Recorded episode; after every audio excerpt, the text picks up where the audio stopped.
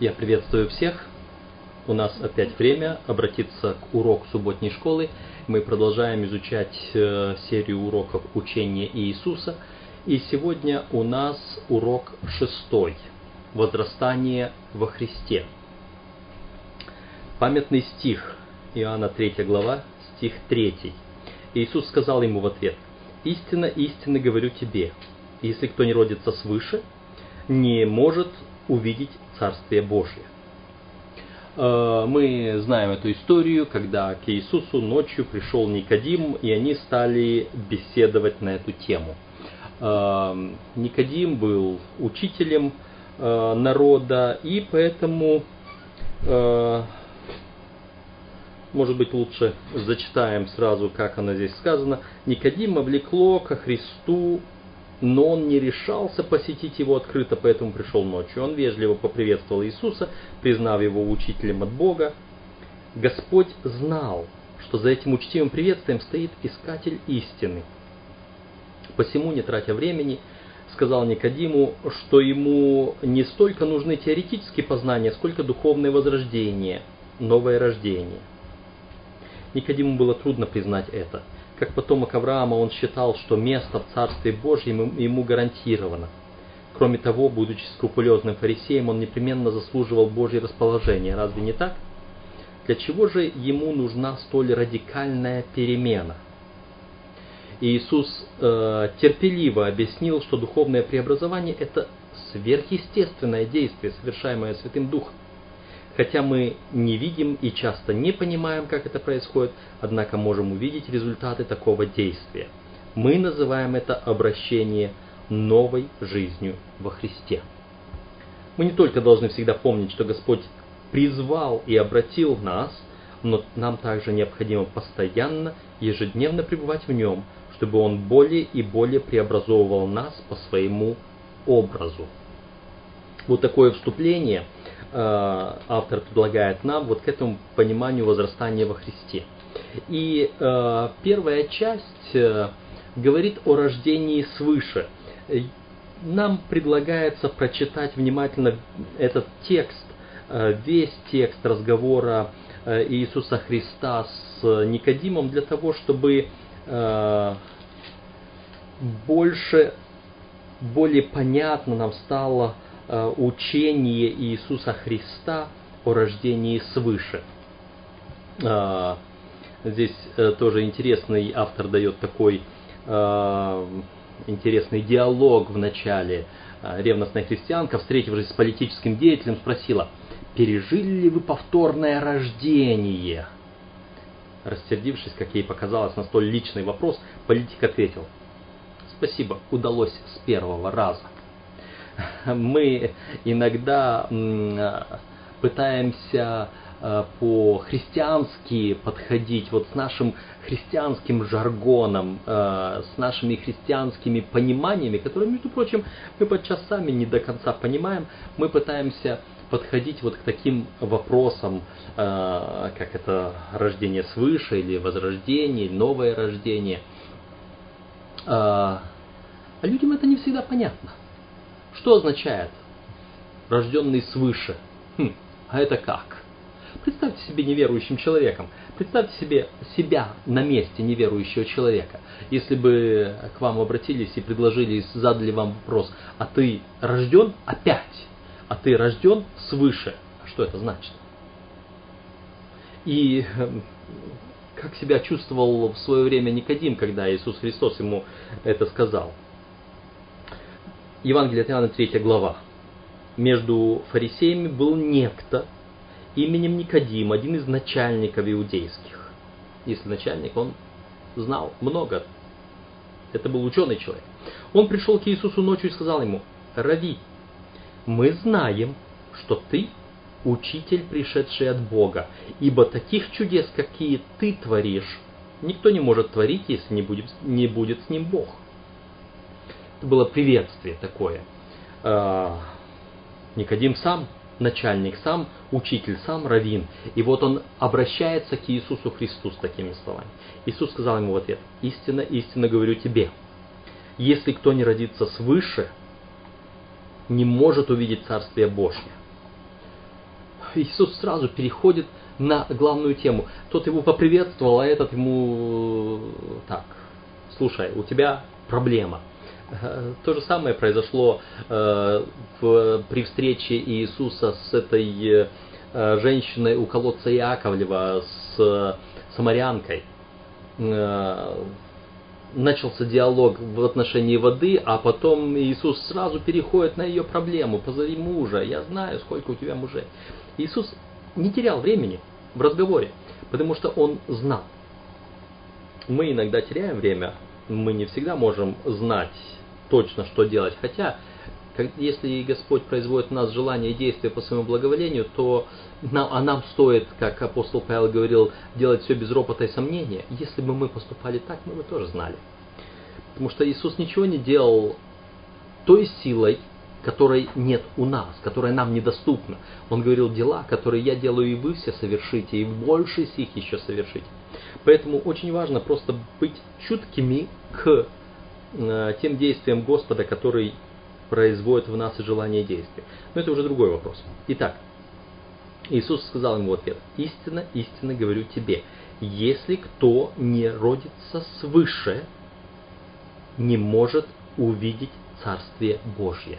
И это, между прочим, очень серьезное утверждение. Чрезвычайно серьезное утверждение. Вы заметили, если кто не родится свыше, не может увидеть Царствие Божье. Следовательно, если вы хотите быть в Царстве Божьем, я надеюсь, что вы хотите, вы должны пройти через рождение свыше. Никодим говорит ему, как может человек родиться, будучи стар? Неужели может он в другой раз войти в утробу матери своей и родиться? Естественный вопрос. Естественный вопрос, который задает просто человек, не знающий вот этой терминологии, не владеющий таким лексиконом, как мы говорим. Христианским жаргоном, если уж на то пошло. Иисус отвечал, истинно, истинно говорю тебе, если кто не родится от воды и духа, не может войти в Царствие Божье. Э, вот здесь э, мы видим опять параллелизм, к которому, к которому евреи привыкли, когда они говорят одно и то же разными словами. Рожденный свыше, рожденный от воды и духа. Рожденный свыше означает рожденный от воды и духа. Читаем дальше. Рожденный от плоти есть плоть, а рожденный от духа есть дух. Не удивляйся тому, что я сказал тебе, должно вам родиться свыше. Дух дышит где хочет, и голос его слышишь, а не знаешь, откуда приходит и куда уходит. Так бывает со всяким, рожденным от духа. Вот интересное, интересное описание. Библия не слишком много говорит нам о рождении свыше, о рождении от духа, не слишком много таких э, моментов. Э, и это один из таких более обширных э, моментов истолкования, что такое рождение свыше. И вот оно говорит, что дух дышит где хочет, и голос его слышишь, а не знаешь, откуда приходит и куда уходит. Так бывает со всяким, рожденным от духа. Вот это первое слово дух, это дух, дыхание, ветер, одно и то же самое слово. Э, вот это вот движение мы видим, я сейчас смотрю в окно и вижу, как э, за окном колышется трава. Это означает, что там есть ветер. Я вижу его действия. Но я не слышу, я не вижу самого ветра. Ветер, что это такое? Я вижу колышутся ветки деревьев, я вижу траву, которая колышется. Вот это мне видно. Но я не могу увидеть самого ветра действие только его. То же самое бывает со всяким рожденным от духа. Это означает, это означает, что я не могу увидеть момент рождения от духа, я не могу увидеть самого духа, но я могу видеть перемены в жизни человека, новую жизнь, новое рождение – ту новую жизнь, которую создает Дух в человеке. Никодим сказал ему в ответ, как это может быть? Иисус отвечал и сказал ему, ты учитель Израилев, и этого ли не знаешь? Истинно, истинно говорю тебе, мы говорим о том, что знаем и свидетельствуем о том, что видели, а вы свидетельство нашего не принимаете. Э, буквально в эти дни, на протяжении прошлой недели и даже сегодня я еще вел переписку, и эта переписка еще продолжается у нас с одним человеком, не адвентистом, э, который задал мне вопрос э, относительно Нового Завета. Содержит ли Новый Завет что-то новое, чего нет в Ветхом Завете? А если не содержит, то зачем э, Новый Завет тогда нам нужен? И э, в принципе есть понятие, в частности хочу обратиться и к авторитету э, известного нам уважаемого э, Александра Болотникова. Он э, просто сказал так, что если этого нет в Пятикнижии, если этого нет в Торе, не ищите его во всей оставшейся Библии, в том числе и Новом Завете.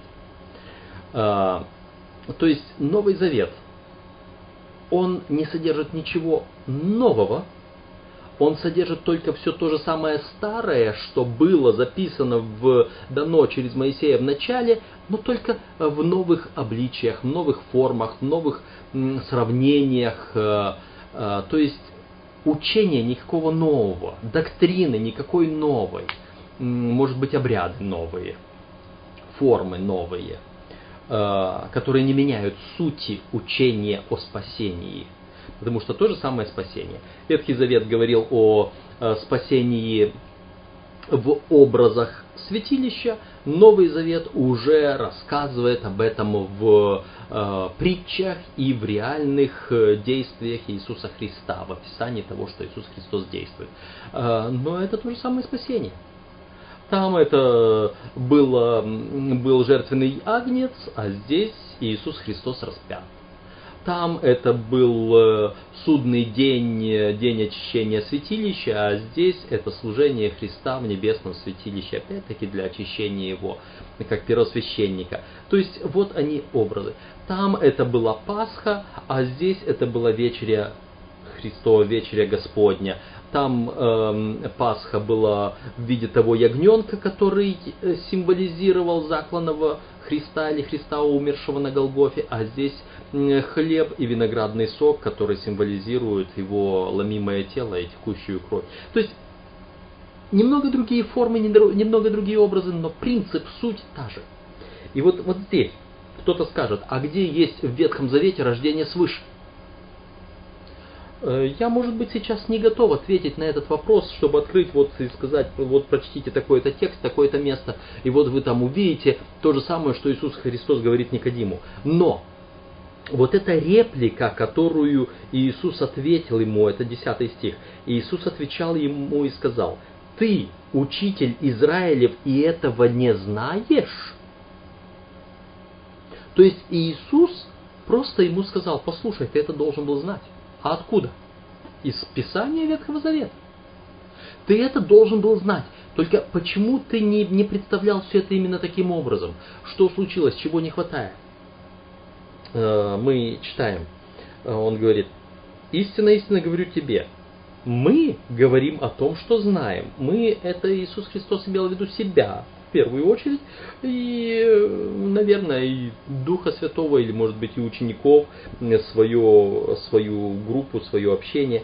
Мы говорим о том, что знаем, и свидетельствуем о том, что видели, а вы, иудеи, то есть, свидетельство нашего не принимаете. Если я сказал вам о земном, и вы не верите, как поверите, если буду говорить вам о небесном? Потому что никто не восходил на небо, как только сшедший с небес Сын Человеческий, сущий на небесах. И дальше он говорит то, о чем мы говорили в прошлом уроке. И как Моисей вознес змею в пустыне, так должно вознесено быть Сыну Человеческому, дабы всякий верующий в Него не погиб, но имел жизнь вечную и так далее.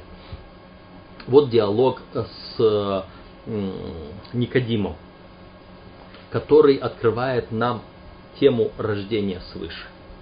А, что мы из этого берем и понимаем? Человек должен быть рожден от воды и духа, сказал Иисус Христос. Рождение от воды это где? Это крещение. Рождение от воды это крещение. Крещение, которое проповедовал Иоанн, крещение, которое проповедовал сам Иисус, крещение, о котором апостол Павел э, говорил о том, что э, крещением мы умираем вместе со Христом, чтобы потом восстать для новой жизни. Это и есть это рождение свыше. И в то же самое время, э, когда Иисус говорил о крещении, он говорил, что вы были, что Иоанн крестил водою, а вы через некоторое время будете крещены духом и огнем. И это свидетельство показывает, что если крещение Иоаннова, оно еще не сопровождалось крещением духом, хотя, а когда Иоанн крестил Иисуса Христа, что нам говорится о Духе Святом там?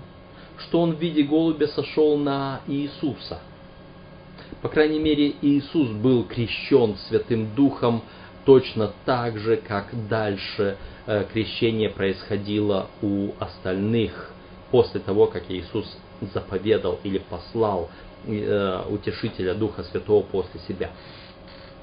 То есть крещение духом и водою мы находим, оно как бы происходит одновременно, потому что здесь э, шестой стих, нет, не шестой стих, а Э, пятый стих, э, Иисус говорит, Иоанна 3,5. Э, истина, Иисус отвечал, истинно, истинно говорю тебе, если кто не родится от воды и духа, не может войти в Царствие Божие. Не о двух рождениях говорится, а об одном. Вот это и есть рождение свыше. Рождение свыше, оно сочетает двойное рождение, рождение от воды, рождение от духа. Это одно целое.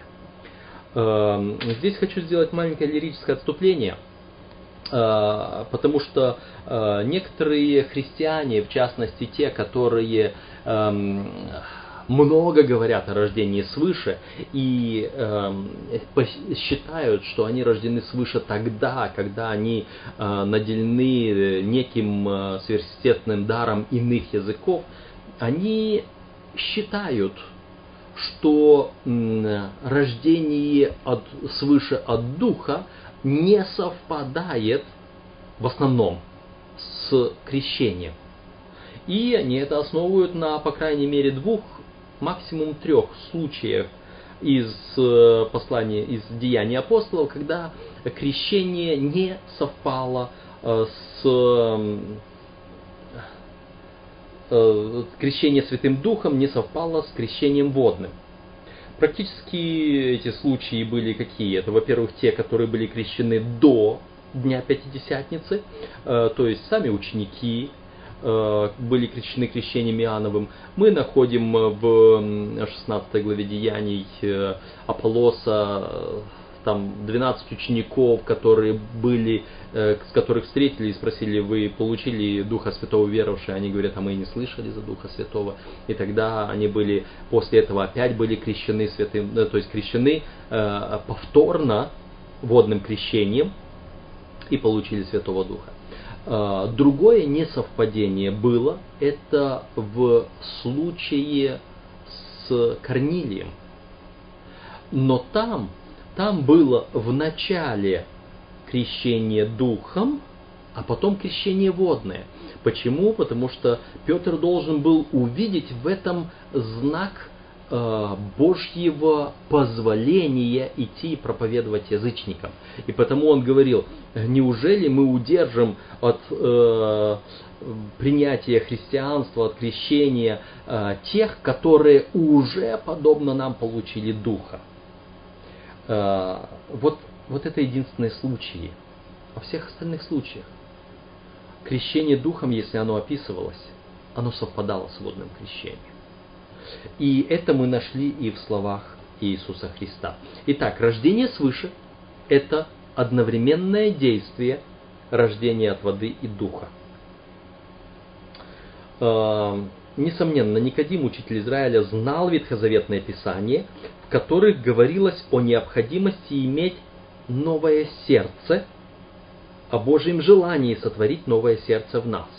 Это Псалом 50, 12 стих, Сердце чистое сотвори во мне, Боже, мой дух правый обнови внутри меня, это говорил Давид. Или Иезекииль 36.26. Э, возьму из сердца, есть из вас э, сердце каменное, дам вам сердце плотяное. Э, то есть вот эти учения, они были известны. Просто, может быть, Никодим так или иначе не смог это сопоставить, не смог вывести из этого определенную доктрину о том, что вот сейчас для спасения Э, необходимо пройти эту процедуру, удалить свое каменное сердце, получить новое сердце, новый дух. Но это и есть рождение свыше. Иисус объяснил Никодиму данную истину и как это может произойти. Записанный Иоанном диалог заканчивается словами Иисуса. Никодим не дает ответа. Наверное, он отправился домой, погруженный в глубокие раздумья. Святой Дух тихо работал в нем. И через три года Никодим был готов открыто стать учеником Иисуса. Вы помните, Никодим был один из тех, который первый после смерти Иисуса Христа признал его и принес э, э, помазание э, для того, чтобы помазать, бальзамировать Иисуса после смерти. Итак, факт, что нам необходимо родиться свыше, свидетельствует с духовной точки зрения, первого рождения недостаточно. С духовной точки зрения нашего первого плотского рождения недостаточно. Новое рождение должно быть двойным, от воды и духа. В свете служения Иоанна Крестителя Никодим вполне понимал, что рождение от воды относится к водному крещению. Но ему также необходимо было знать, что рождение от духа – это обновление сердца Святым Духом. То есть этот диалог произошел уже после того, как Иоанн крестил. Естественно, Иисус Христос начал свое служение после того, как Иоанн уже крестил. И о крещении Иоанновом уже знали все. Между физическим и духовным рождением есть сходство. Оба знаменуют начало новой жизни. То есть и то, и другое – начало новой жизни. Кроме того, ни одно рождение человек не осуществляет сам. Другие совершают это для него – но между ними есть и важное различие. Если физическое рождение происходило без нашего согласия, то относительно духовного рождения только мы вправе сделать выбор. Свыше рождаются только те люди, которые охотно позволяют Святому Духу творить в них новое духовное естество. Бог уважает наш, нашу свободу. И несмотря на глубокое желание изменить нас, Он не делает это насильно. Вот это хороший и важный момент. Господь никогда не спасает нас насильно. Бог уважает нашу свободу. И поэтому, если мы от Него уходим, помните притчу о блудном сыне, когда мы от Него уходим, Он за нами не бежит, Он нас насильно не заставляет. Он терпеливо ждет. Как только мы делаем первый шаг Ему навстречу, Он тогда готов побежать нам навстречу и сделать все для того, чтобы возвратить нас. Но мы должны проявить решение со своей стороны. Итак, рождение свыше мы уже об этом поговорили. Нам нужно вот это духовное обновление, абсолютно новое. Это не э, некоторый капитальный ремонт, так сказать, нашей жизни. Это полное новое рождение, когда мы рождаемся заново. Дальше, после рождения, начинается новая жизнь. Новая жизнь во Христе – это следующая часть. И здесь у нас э, в урочнике как будто бы большой текст, прежде чем мы дойдем до э, тех текстов, которые нужно читать для ответов на вопросы. Новая жизнь во Христе. Родиться свыше можно лишь благодаря работе Святого Духа. Иисус использовал греческое слово «пневма», означающее «дух» и «ветер», чтобы проиллюстрировать процесс обращения. Иоанна 3.8. Ветер дует, и никто из нас не может его вызвать, направить или остановить. Это великая сила, не подвластная человеческому контролю. Мы лишь можем ре реагировать на него, сопротивляться ему или использовать его потенциал в своих интересах. Таким же образом и Святой Дух постоянно работает над сердцем каждого человека, привлекая его ко Христу. Никто не может контролировать его великую преобразующую силу. Мы можем сопротивляться ей или принять ее. когда мы открываемся для увещевания и обличения Святого Духа, Он творит в нас новую жизнь. Можно ли как-то узнать, произошло ли в нас новое рождение? Да. Дух действует незримо, но результаты его действий видимы. Окружающие люди узнают, что Иисус сотворил в нас новое сердце. Дух всегда показывает во внешних проявлениях те преобразования, которые совершает внутри нас. Как сказал Иисус, по плодам их узнаете их, Матфея 7.20. Новая жизнь во Христе это не нечто, это не что-то так, такое зыбкое, проявляющееся в некоторых внешних изменениях. Это не видоизменение или улучшение прежней жизни, это полное преобразование. Вот здесь хотелось бы немножко поговорить о той части нового рождения или рождения свыше, которая остается немного за кадром нашего урока и э, немного непонятной, э, в, по крайней мере, в тех беседах, которые мне довелось проводить с разными людьми. Новое рождение. Э, оно совершается однажды или оно совершается многократно? Э, однажды рожден, навсегда рожден. Я имею в виду духовно. Мы ведь э, родились однажды физически, и все, и мы живем до тех пор, пока не умерли, до тех пор, пока жизнь не прекратилась. Э, духовно. Хорошо, нам нужно духовное рождение. Мы родились однажды и живем, и живем дальше с Богом. Или пока не умерли духовно. А если умерли духовно, что тогда?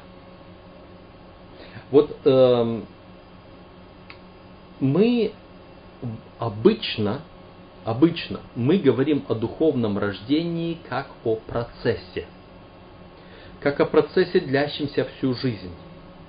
Э, в связи с этим мы цитируем текст, э, где говорится о том, что где апостол Павел говорит, что я каждый день умираю. Э, вот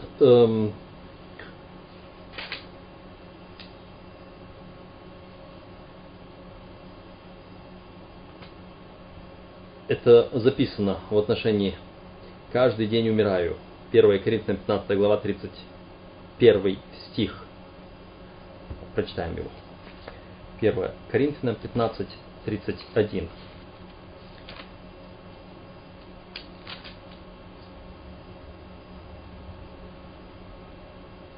Я каждый день умираю, свидетельствую в том похвалою вашей, братья, которую имею во Христе Иисусе Господе нашим, для чего мы и ежечасно подвергаемся бедствиям, вот он говорит здесь.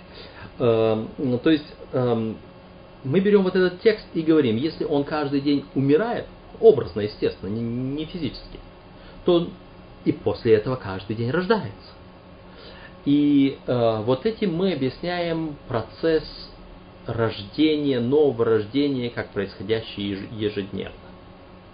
В то же самое время сегодня мне хотелось бы, э, хотя сначала мы скажем что, э, о духовном можно говорить только образно, только в сравнении с чем-то физическим.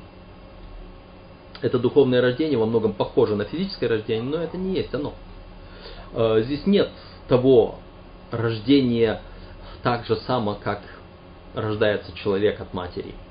Поэтому это только образный, образный язык. А, и хотел бы опять напомнить то, что я и раньше говорил в любой притче. Есть только одна какая-то грань, которая поясняет тот урок, для которого эта притча предназначена. А, для этого приводится пример. А, слепому говорят, слепой спрашивает, что такое белое, ему отвечают, ну это как молоко. Он говорит, такое же вкусное? Нет, это как снег и такое же холодное? Нет, это как бумага и такое же тонкое. То есть, понимаете, когда мы отвечаем на вопрос чего-то абстрактного или непонятного сравнением с чем-то, то мы не можем сравнивать абсолютно со всем. А, поэтому, говоря о новом рождении, мы не можем сравнивать вот это новое рождение э, с тем, что как в жизни обычно человек рождается однажды, и все, и он должен быть рожден уже дальше до конца. Э, духовное рождение может происходить многократно. Э, это одно дело. Но с другой стороны, давайте мы посмотрим и э, на, то, на тот вариант, на то объяснение, когда человек духовно рождается только однажды, но потом, что происходит после рождения? После рождения должно быть э, развитие, возрастание. И об этом мы поговорим немного больше, потому что в данной ситуации мне кажется, что стоит больше говорить о возрастании, нежели просто о том, что мы рождаемся, рождаемся духовно снова, снова и снова. Но прежде чем мы пойдем дальше к этому, нам предлагается еще прочитать три текста. А, это Титу, 3 глава, 5 по 7 стихи. А, послание апостола Павла к Титу, 3 глава, 5 по 7 стихи. Он спас нас не по делам праведности, которые мы бы сотворили, а по своей милости, банию возрождения и обновления Святым Духом, которого излил на нас обильно через Иисуса Христа, Спасителя нашего, чтобы, оправдавшись Его благодатью, мы по упованию сделались наследниками вечной жизни. А, вот, вот здесь получается, что это часть спасения нашего. Он спас нас, естественно, не по делам праведности, которые мы бы сотворили. Он спас нас по своей милости. Он спас нас чем? Банию, возрождение и обновление Святым Духом. Банию, то есть купелью. То есть это уже рождение от воды. Это крещение. И в то же самое время это возрождение – это крещение тут же, баню возрождения, и обновление Святым Духом, духовное, крещение, рождение от воды и духа. Другими словами, одно и то же. И вот здесь, чтобы, оправдавшись Его благодатью, мы по упованию сделались наследниками вечной жизни. Это необходимо для нашей вечной жизни. И вот теперь мы, когда смотрим, что происходит, он спасает нас не по нашим делам. Это рождение для новой жизни, сделанное не, для, не по нашим заслугам. Да, для этого был, было наше решение, наша воля, но больше нет. Что же дальше делает? А что он нас обновляет? А нас обновляет то, что здесь э, написано дальше, третья, третья глава, раньше, вернее, написано с первого стиха. Напоминаем повиноваться и покоряться начальству, властям, быть готовым на всякое доброе дело, никого не злословить, не сварливым, но тихим, оказывать всякую кротость ко всем человекам. Это напоминаем, что делать. Почему? Ибо и мы были некогда несмысленны, непокорны, заблудшие, были рабы похотей и различных удовольствий, жили в злобе и зависти, были гнусны, ненавидели друг друга – когда же явилась благодать и человеколюбие Спасителя нашего Бога, Он спас нас не по делам праведности, а по своей милости. То есть вот здесь как бы нет такого э, конкретного слова, что вот, понимаете, сейчас вы должны быть преображенными, действия должны быть другие, но в контексте видно, что вы уже другие, и вам просто нужно напоминать жить праведно, потому что вы уже рождены для новой жизни. Уже из этого мы видим, что если нужно напоминать, если апостол Павел говорит, что вот вы были такие, а сейчас вот вы стараетесь быть другими, потому что он спас вас, это уже показывает, что мы не сразу становимся совершенными. Мы не сразу становимся идеальными. Мы не сразу вдруг изменились в один момент, и э, у нас видно новое сердце, новое действие, новые мысли, новое рождение. Это э, просто говорит о том, что у нас еще будут многие битвы с грехом, многие проблемы, многие э, действия, но мы уже на стороне Бога. Мы уже живем новой жизнью. Значит, если я еще чего-то не достиг, это не означает, что у меня нет рождения. Оно есть. Далее. 2 Коринфянам 5.17. 2 Коринфянам 5.17. Итак, кто во Христе, тот новая тварь, новое творение. Древнее прошло, теперь все новое. Вот, э, вот это, если мы во Христе пребываем, то мы являемся новым творением. Как часто мы пребываем во Христе? Мы должны быть Ним всегда. Но написано, первое послание Иоанна, вторая глава, «Все пишу вам, чтобы вы не согрешали, а если кто согрешит, то мы имеем Христа, ходатая праведника». В третьей главе он пишет, «Согрешающий, то есть э, кто пребывает во Христе, тот не грешит и не может грешить, потому что семя его в нем. Но согрешающий не видел его и не познал его». То есть мы можем выйти из этого состояния во Христе. Мы можем согрешить, но в то же самое время, еще раз смотрим, кто во Христе, тот новая тварь. Древнее прошло, теперь все новое. Мы уже новое творение, будучи во Христе. Но в то же самое время мы можем потерять Христа из виду. Это как случилось с Петром. Петр мог идти по воде навстречу Христу, пока имел Христа во взгляде. Но как только он отвернулся от Христа, потерял из виду Христа, он начал тонуть. Но в этот момент ему нужно было сделать только одно, сразу же повернуться назад к Христу, посмотреть на Него, наладить с Ним связь, и он опять мог продолжать движение и жить. Праведник семь раз падает, а нечестивый падает только один раз погибель. Но праведник семь раз падает и все-таки каждый раз встает. Новое рождение, после него мы можем падать. Мы учимся, мы возрастаем, мы учимся ходить. Падаем, шишки набиваем но встаем и идем опять, потому что мы живем. В этом и это и является свидетельством нашей жизни. Еще один момент, который... Нет, прочитаем еще Галатам 6.15. Галатам 6.15. Ибо во Христе Иисусе ничего не значит ни обрезание, ни необрезание, а новая тварь, то есть новое творение. У нас слово тварь в русском языке сегодня не является таким приятным. Мы читаем его в Библии, но в нашем языке это уже негативное слово, унижительное, унизительное. Но тем не менее, это новое творение. И теперь смотрите, что здесь, что здесь необычное в этом тексте. Ибо во Христе Иисусе ничего не значит ни обрезание, ни необрезание, а новое творение – перед этим текстом. А я не желаю ничем хвалиться, как только крестом Господа нашего Иисуса Христа, которым для меня мир распят, и я для мира. То есть сораспялся Христу. И поэтому уже он является новым творением. После того, как был распят со Христом духовно, образно, он воскрес вместе со Христом образно в крещении, в рождении от Святого Духа. И теперь он стал новым творением я хочу обратить ваше внимание, рождение свыше – это замена обрезанию. Потому что новое сердце сравнивается с обрезанием сердца.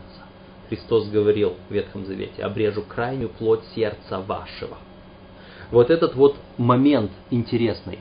Почему э, в Новом Завете нет обрезания?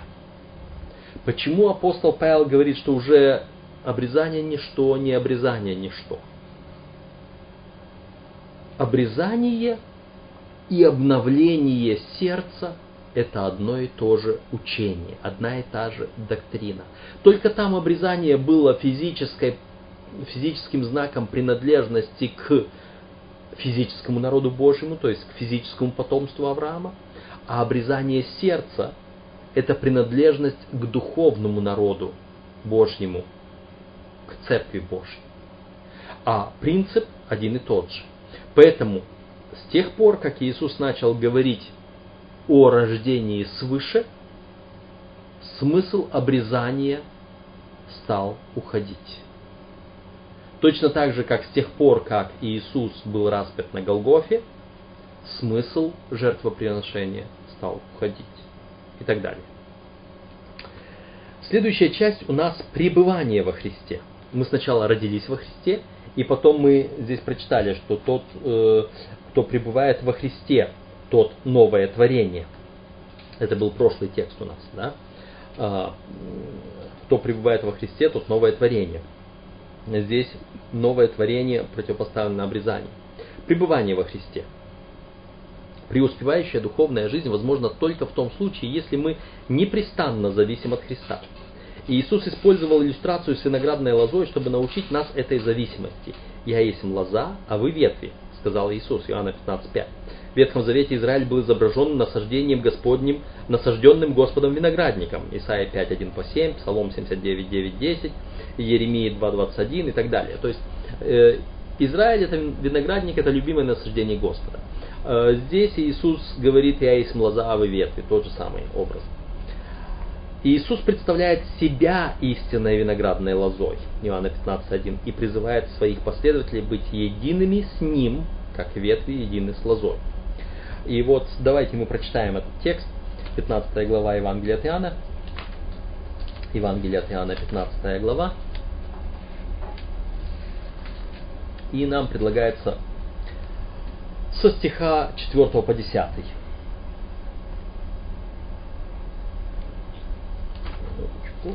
Евангелие от Иоанна, 15 глава, со стиха 4 по 10. «Прибудьте во мне, и я в вас. Как ветвь не может приносить плода сама собою, если не будет на лозе, так и вы, если не будете во мне. Я есть лоза, а вы ветви, кто пребывает во мне, и я в нем, тот приносит много плода, ибо без меня не можете делать ничего. Кто не прибудет во мне, извергнется вон, как ветвь, и засохнет, а такие ветви собирает и бросает в огонь, и они сгорают. Если прибудете во мне, и слова мои в вас прибудут, то, чего не пожелаете, просите, и будет вам. Тем прославится Отец мой, если вы принесете много плода и будете моими учениками, как возлюбил меня Отец, и я возлюбил вас, прибудьте в любви моей. Если заповеди мои соблюдете, прибудете в любви моей, как и я соблюл заповеди Отца моего и пребываю в его любви. Вот такой текст. Здесь, конечно, вот концовочка о тоже опять-таки параллелизм еврейский. Прибудьте в любви моей, если заповеди соблюдете, прибудьте в любви моей, если будете как ветви на лозе. А это пребывание во Христе мы уже видели рождение свыше. И таким образом рождение свыше связано с соблюдением заповедей Божьих. Но мы сейчас об этом говорить не будем. Э, у нас будет еще целый урок о заповедях э, впоследствии. Э, поэтому сейчас мы об этом не говорим. Но что нам нужно здесь, на что нужно обратить внимание? Смотрите. Во-первых, мы должны приносить плод. Так? Пребывание во Христе это рождение Духа. Рождение Духа – принесение плода Духа. Вы видите взаимосвязь. А, для того, чтобы мы могли при, при, приносить плод, мы должны пребывать на лозе, то есть пребывать во Христе и должны быть то есть, рожденными от Духа. Теперь, я хотел бы вспомнить несколько текстов, которые в нашем уроке не, нам не предлагаются, но тем не менее, которые нам кое-что могут помочь понять в этом рождении свыше. Открываем Римлянам 11 главу. Римлянам 11 глава, 23 и 24 стихи. Римлянам 11, 23 и 24.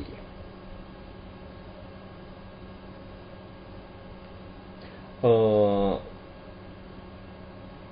давайте мы посмотрим чуть раньше. Чуть раньше. Потому что сам образ находится раньше. С 16 стиха. Если начаток свят, то и целое, и если корень свят, то и ветви. Если же некоторые из ветвей отломились, а ты, дикая маслина, привился на место их и стал общником корня и сока маслины, то не превозносись перед ветвями. Если же превознесешься, то вспомни, что ты не корень, что не ты корень держишь, но корень тебя. Скажешь, ветви отломились, чтобы мне привиться. Хорошо, они отломились неверием, а ты держишься верою. Не гордись, но бойся. Ибо если Бог не пощадил природных ветвей, то смотри, пощадит ли и тебя. Итак, видишь благость и строгость Божью, строгость к отпадшим и благость к тебе. Если прибудешь в благости Божией, иначе и ты будешь отсечен. Но и те, если не прибудут в неверии, привьются, потому что Бог силен опять привить их.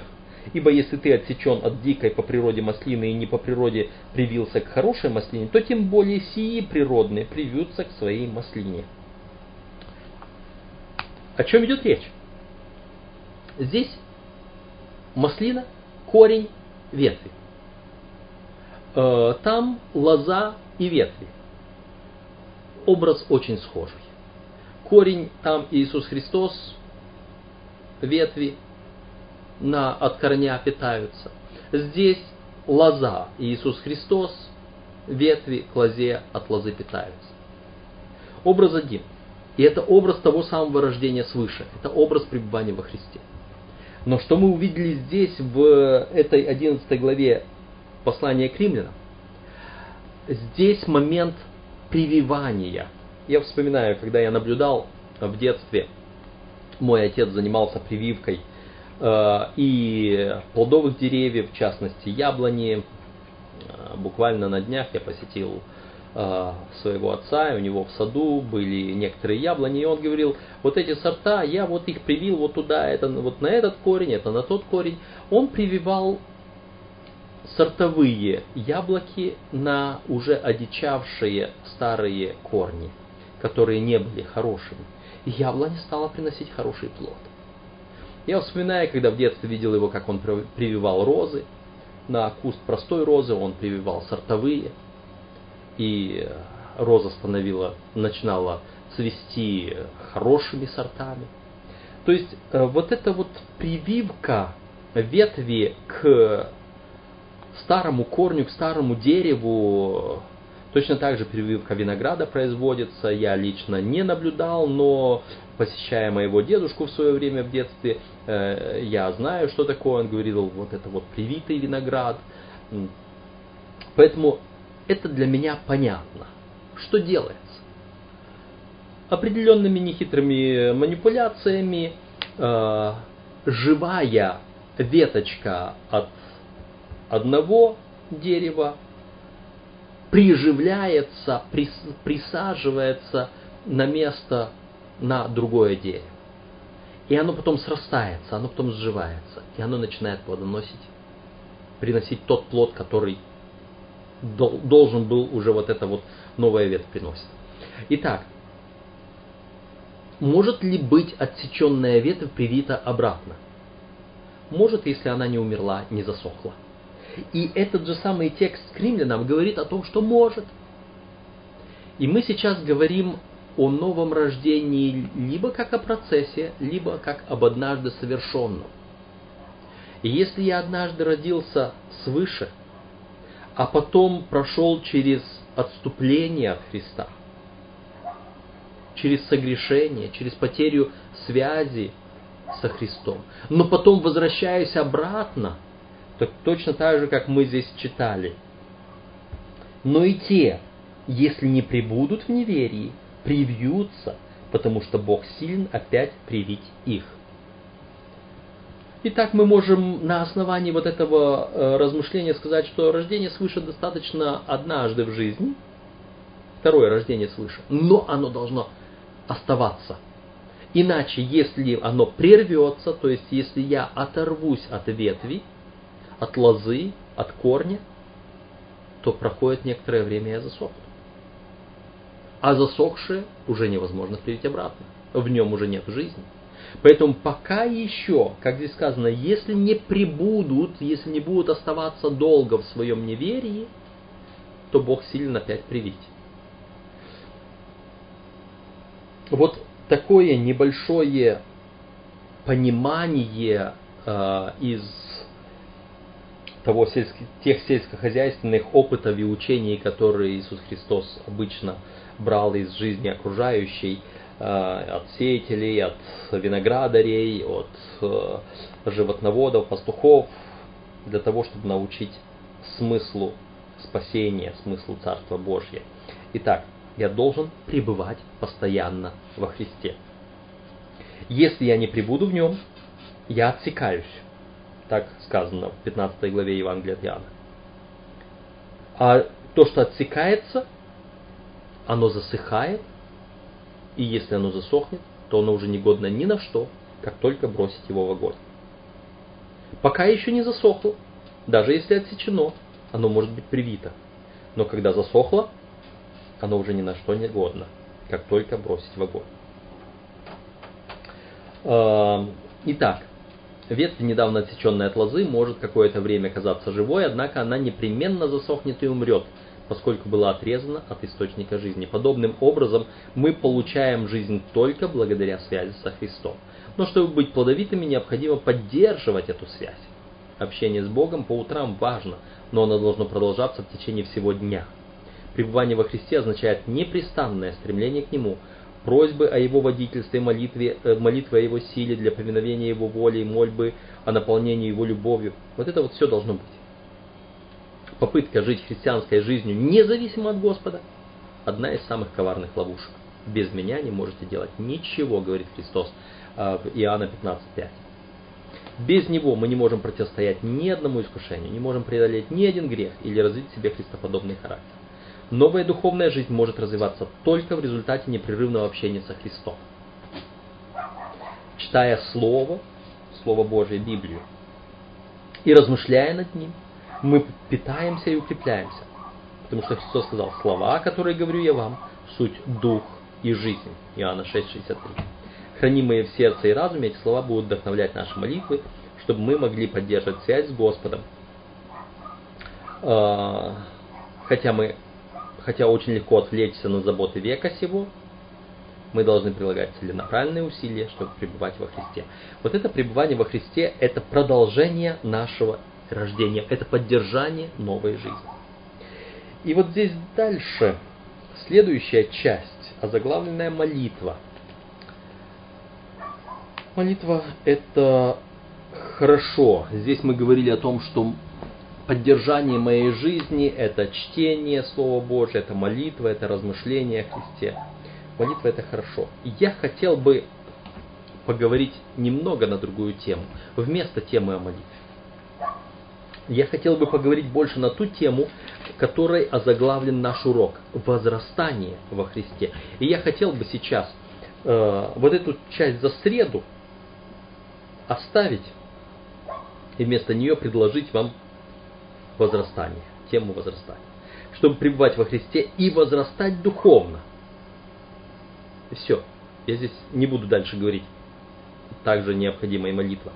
А, автор решил заполнить, как мне показалось, некую пустоту в уроке э, размышлением о важности молитвы, о том, как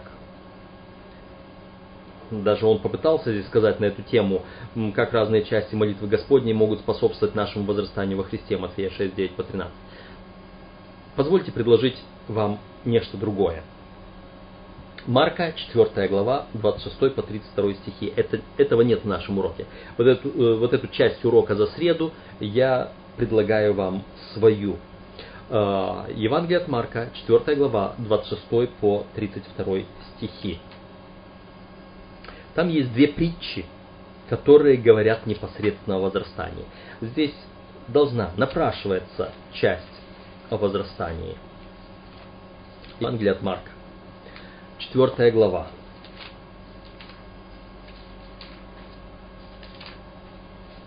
С 26 по 32 стихи.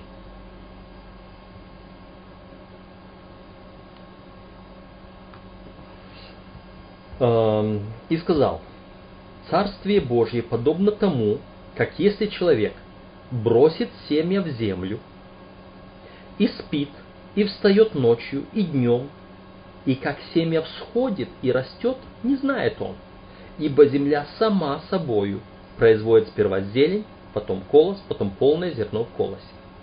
Когда же созреет плод, немедленно посылает серп, потому что настала жатва. И сказал, Чему подобен Царствие Божье? Или какую притчу изобразим его? Оно, как зерно горчишное, которое, когда сеется в землю, есть меньше всех семян на, земле, а когда посеяно, всходит и становится больше всех злаков, и пускает большие ветви, так что под тенью его могут укрываться птицы небесные. Вот две притчи идут. И эти две притчи говорят о возрастании. Э, с одной стороны, мы знаем, что Иоанна 12 глава 24 стих, это тоже текст э, о семени. Э, давайте мы его прочитаем. Иоанна 12, 24. Иоанна 12, 24. Истинно, истинно говорю вам, если пшеничное зерно, падшее в землю, не умрет, то останется одно. А если умрет, то принесет много плода. То есть, э, для возрастания, для принесения плода нужна смерть и новое рождение. Это то, о чем мы говорим. Рождение свыше. И вот эти две притчи говорят как раз о том, что происходит после рождения свыше. После того, как это зерно падает в землю, там оно умирает, а потом рождается снова. И первая притча говорит, э, что, во-первых, сеятель, он бросил семя в землю, и дальше спит, встает ночью, днем, и как семя всходит и растет, он не знает. Это параллельно с тем текстом, который, где Христос говорит, «Э, дух дышит где хочет, ты его не видишь, не знаешь, но результат его видишь. Самого ветра, самого движения духа ты не можешь видеть, а результат видишь. Самого роста семени ты не можешь видеть, а результат видишь. Потому что результат вначале вроде бы нет, потом раз проклюнулась зеленая, чуть травиночка. Потом раз листочек, один, второй, третий, выросло. Понаблюдайте, увидите это движение медленное. Оно незаметно. Если так смотреть, если так всматриваться, стоять, всматриваться, увидеть это движение, не увидеть. Но результат сегодня было один сантиметрик, завтра два. Этот сантиметрик за сутки вымахал. Каким образом? Это первое. Сравнение с э, новым рождением, рождением свыше. Но есть второе рождение. Второе сравнение. Ибо земля сама собою производит сперва зелень, потом колос, потом полное зерно в колосе, а потом, когда созреет плод, посылает серп, потому что настала жатва. Мы видим порядок взросления, рождения, возраж... возрастания во Христе. Мы говорим о ребенке. Ребенок родился, маленький, зависимый, он ничего не может, ничего не знает, потом начинает сидеть, говорить, перед сидеть, сначала головку держать, потом начинает стоять, потом начинает делать некоторые шажки, он еще не может бегать, он еще не может прыгать, но он уже совершенный человек, который начинает возрастать. И вот, э, вот точно так же мы говорим о духовном возрастании. Мы дух, говорим о духовном возрастании. Смотрите, об этом есть много текстов, скажем, э, 1 Петра 2 глава 2 стих. Хотя мы должны говорить об учении Иисуса, но оно неразрывно связано с тем, что апостолы после этого говорили, потому что они слушали, получали именно от Иисуса. 1 Петра 2.2. «Как новорожденные младенцы, возлюбите чистое словесное молоко, дабы от него возрасти вам во спасение». Вот человек, который приходит ко Христу, ему предлагается чистое словесное молоко. Это что? Это Писание, то, о чем мы говорили чуть-чуть раньше, что для пребывания во Христе нам нужно изучение Писания, нам нужна молитва, нам нужно общение со Христом. Вот это есть. Но оно необходимо для возрастания. Мы как духовные младенцы. Это говорит Петр. Павел в свое время обращался к коринфянам и говорил, что э, судя по времени вам должно быть учителями, а вы еще младенцы, нуждающиеся в мягкой пище, молоке, а вам уже, судя по времени, нужно быть твердой пищей питаться. То есть вот этот э, подобные тексты говорят нам о возрастании, и это возрастание Христос предлагал вот в таких притчах. Э, что еще можно сказать здесь? Мы можем прочитать еще два текста, опять-таки пока из апостола Павла. Э, я не разыскивал их у, именно в учении самого Иисуса Христа из Евангелия. Тем не менее, давайте посмотрим. Ефесянам 14 глава. С 11 по 15 стихи прочитаем. Послание апостола Павла к Ефесянам. Эм, четвертая глава, с 11 со стиха. И он поставил одних апостолами, других пророками, иных евангелистами, иных пастырями и учителями к совершению святых на дело служения, для созидания тела Христова, доколе не придем в единство веры и познание Сына Божия, в мужа совершенного, в меру полного возраста Христова, дабы мы не были более младенцами, колеблющимися и увлекающимися всяким ветром учения по лукавству человека, по хитрому искусству обольщения, но истинную любовью все возвращали или возрастали в того, который есть глава Христос. То есть вот здесь показано вот этот духовный рост. Мы возрастаем в меру полного возраста Христова. Или другой текст – подобный текст, но показывающий немножко другую грань этого возрастания, показывающий, как это происходит. Второе послание Коринфянам, 3 э, глава и стих 18. Мы же все открытым лицом, как в зеркале, взирая на славу Господню, преображаемся в тот же образ от славы в славу, как от Господня Духа. Вот эти слова от славы в славу, возрастая, преобразовываемся постепенно, по чуть-чуть. Вот это процесс – который начинается с нашего духовного рождения. Кто-то э, видит в этом процесс ежедневного рождения после ежедневного умирания. Но э, это более должно быть как после духовного э, рождения начинается процесс возрастания. И не напрасно наша церковь некоторое время тому назад эм, э, включила или добавила еще одну 28-ю доктрину к нашему э, вероучению, доктрину о возрастании. Потому что это необходимо. Это то, о чем у нас сегодня урок возрастания во Христе. Дальше. Дальше мы как раз рассматриваем и этот текст «Ежедневная смерть для своего Я». Это э, э, следующая часть э, нашего урока. Парадоксально, но только умирая в переносном смысле, мы можем жить по-настоящему. Крещение – символ смерти ветхой, греховной природы и воскресение для новой жизни.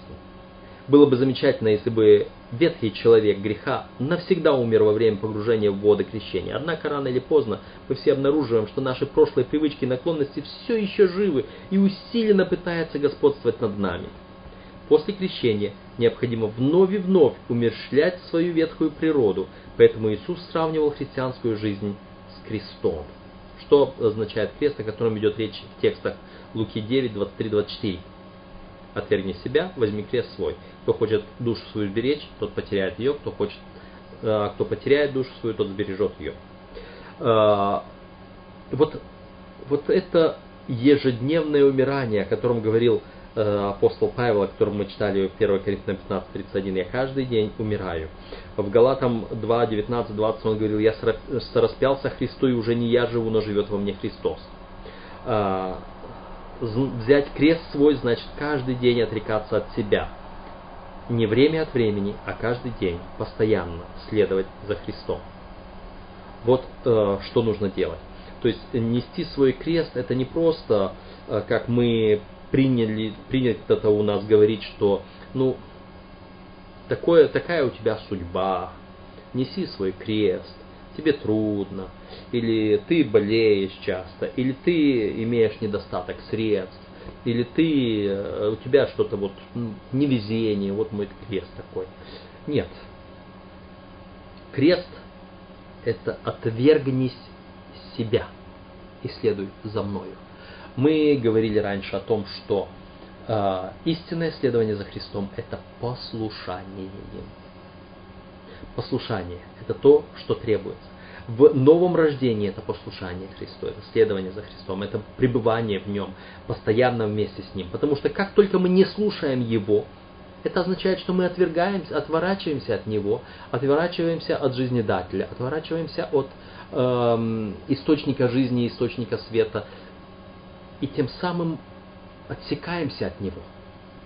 Это и есть грех. Непослушание. Отсечение от Христа. И если только мы вовремя не возвратимся и не привьемся обратно к Нему, то мы засохнем и погибнем навсегда. Поэтому послушание – это самое первое, самое главное. В этом и заключается ежедневное умирание, ежедневная смерть для своего «я». Христианская жизнь – крестообразная жизнь. Я сораспялся Христу. В древнем мире жертвы распятия не умирали сразу. Обычно они мучились, вися на кресте в течение многих часов, а порой и по несколько дней. Наша ветхая природа, хотя и распята, пытается выжить, освободиться от креста. Нелегко отвергнуть себя. Греховная природа не отступает. Ветхий человек не желает умирать. Кроме того, мы не можем пригвоздить себя к кресту. Никто не может освободиться от своего «я» самостоятельно. Мы лишь можем позволить Христу совершить эту работу. Душа ваша должна восклицать, «Господи, возьми мое сердце, поскольку я сам не в состоянии отдать его Тебе. Оно принадлежит Тебе по праву, очисти его, ибо я сам не могу хранить его чистым для Тебя. Спаси меня вопреки стремлению моего «я», слабого, утратившего Твой образ. Воссоздай меня, обнови, возвысь меня до чистых и святых высот небесных, где щедрый поток Твоей любви сможет омывать мою душу. Э, это прекрасные слова, которые мы находим э, соответствующими тому, что, что написано в книге «Наглядные уроки Христа» на 159 странице. Мы должны ежедневно, отрекаясь от себя, соединяться со Христом. Только Христос это может сделать. Рождение зависит не от меня, рождение зависит от другого.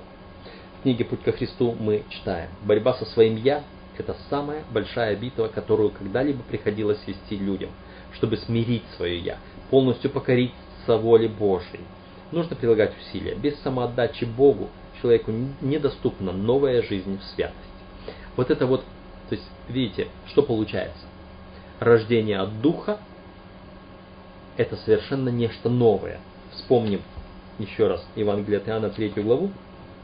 И смотрите, что сказано. Шестой стих. «Рожденный от плоти есть плоть, а рожденный от Духа есть Дух» мы становимся совершенно иными, совершенно новыми, не плотскими, не зацикленными на себе, а взирающими на Христа.